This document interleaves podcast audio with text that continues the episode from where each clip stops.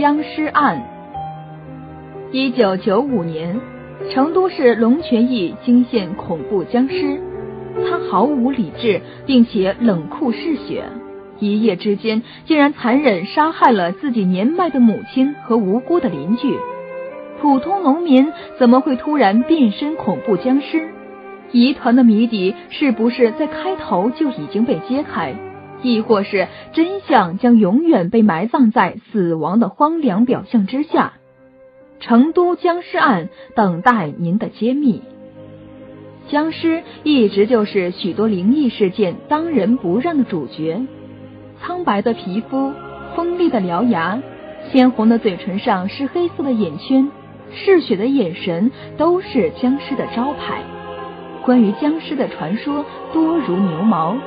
但是大多为乡野传说，不可考据。我在之前也和读者探讨过僵尸的话题，但是之所以要将成都僵尸案单独提出来，是因为这个案件距离我们时间很近，而且因此而死亡的人都是经过媒体报道，应该真实可信。一九九五年，成都市龙泉驿平安乡有个叫林佳宇的农民。家里养了好几十头猪，家里除了他之外，还有他的老婆、儿子和母亲，一家人平时也没什么特别，日子也算过得去。那些年头，一般的农民家里养猪基本上不用饲料，所以这天清晨，林佳宇照样早早的起来生火给猪做饭。虽然家里还有几亩薄地，基本上只够家里人自己吃。而儿子的学费，家里的大的支出，还得靠这几十头猪。林佳宇刚走进院里，就发现院子里拴着的那条大狼狗大毛，不知怎么的，竟然挣脱绳子给跑了。大毛看家护院好几年了，还是第一次不见。虽然林佳宇有点着急，但还是念叨着先喂饱猪再说。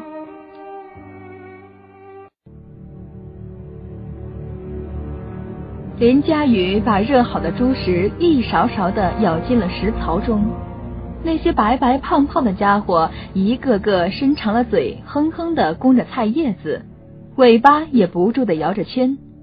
喂到最后一个食槽时，林佳宇发现一头猪只是卧倒在猪圈的一角，不来吃食。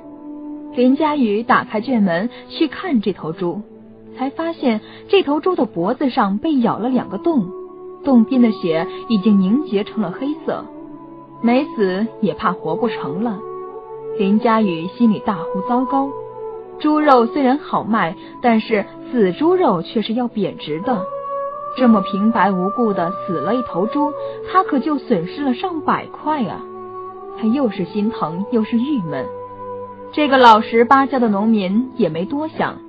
他做了一个看似经济实惠，事实上却害了一家人的决定，把这头猪杀了，留给自家吃。下午，林家小子放学回家时，看到自家门口摆了一口大锅，大锅下面的火已经熄灭了，但明显是给猪烫毛时用的。他立马把书包甩在堂屋里，走进厨房，大声问道。爸爸，我们家杀猪了。林佳宇看见自家小虎子虎头虎脑的样子，郁闷的心情开朗了不少，回答道：“对，今晚就给你吃猪肉。”林家小子乐呵呵的跑出去，林佳宇在他身后喊道：“不许出去玩，先写作业。”晚上果然吃的是新鲜的猪肉，一家人都放开肚皮吃了一顿。气氛好不融洽。当晚，林佳宇翻来覆去都睡不着。虽然此时已经是深夜，天气已凉了下来，林佳宇却全身发热的不行。他推了推睡在一旁的妻子，说道：“去给我倒杯水来。”却发现妻子也是眉头紧锁，一副很痛苦的样子。林佳宇大吃一惊。他急忙打开电灯开关，发现睡在一旁的妻子不仅脸色通红，连皮肤都像发红烧似的又红又烫。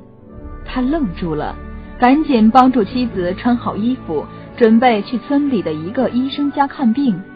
没走到院门口，他看见儿子的房门竟然打开着，而儿子就背对着他立在一边的墙角。他强忍着痛，苦问：“儿子，你怎么起来了？”只见得儿子慢慢的转过身来，眼睛已经完全变成了血红色。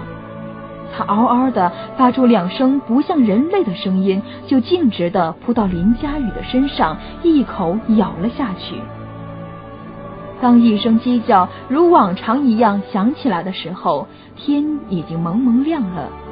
一个老人慢慢的行走在两旁开着野花的小路上，他早起是要去割些喂牛的草。然而，正当他路过同村的李家的时候，他惊呆了。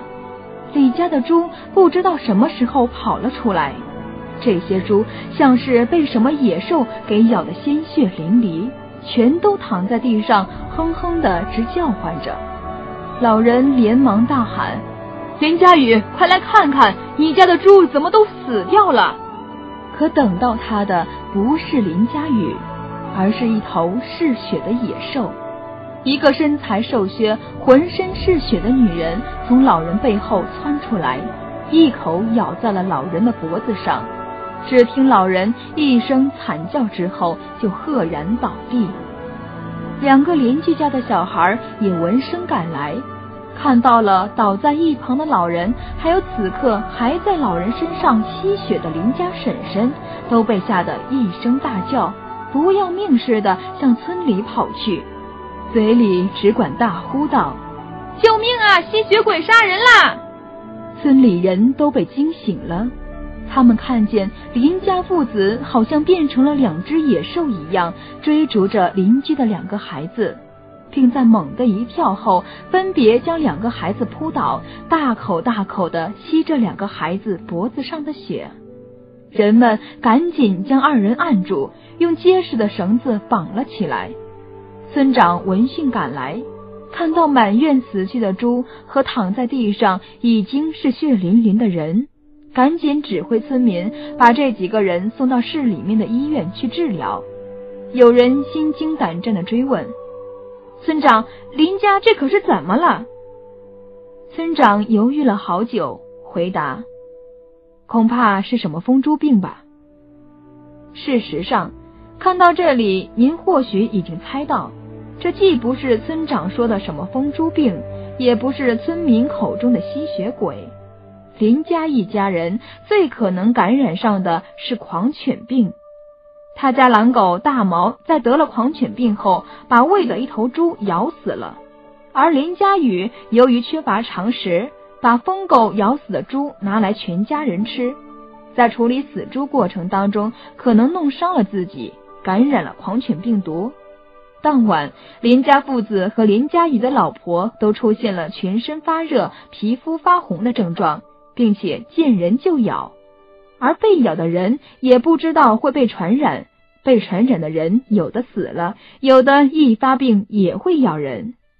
这件事情经过一些不负责任的媒体的报道，不知怎么的就变成了僵尸咬人的事件。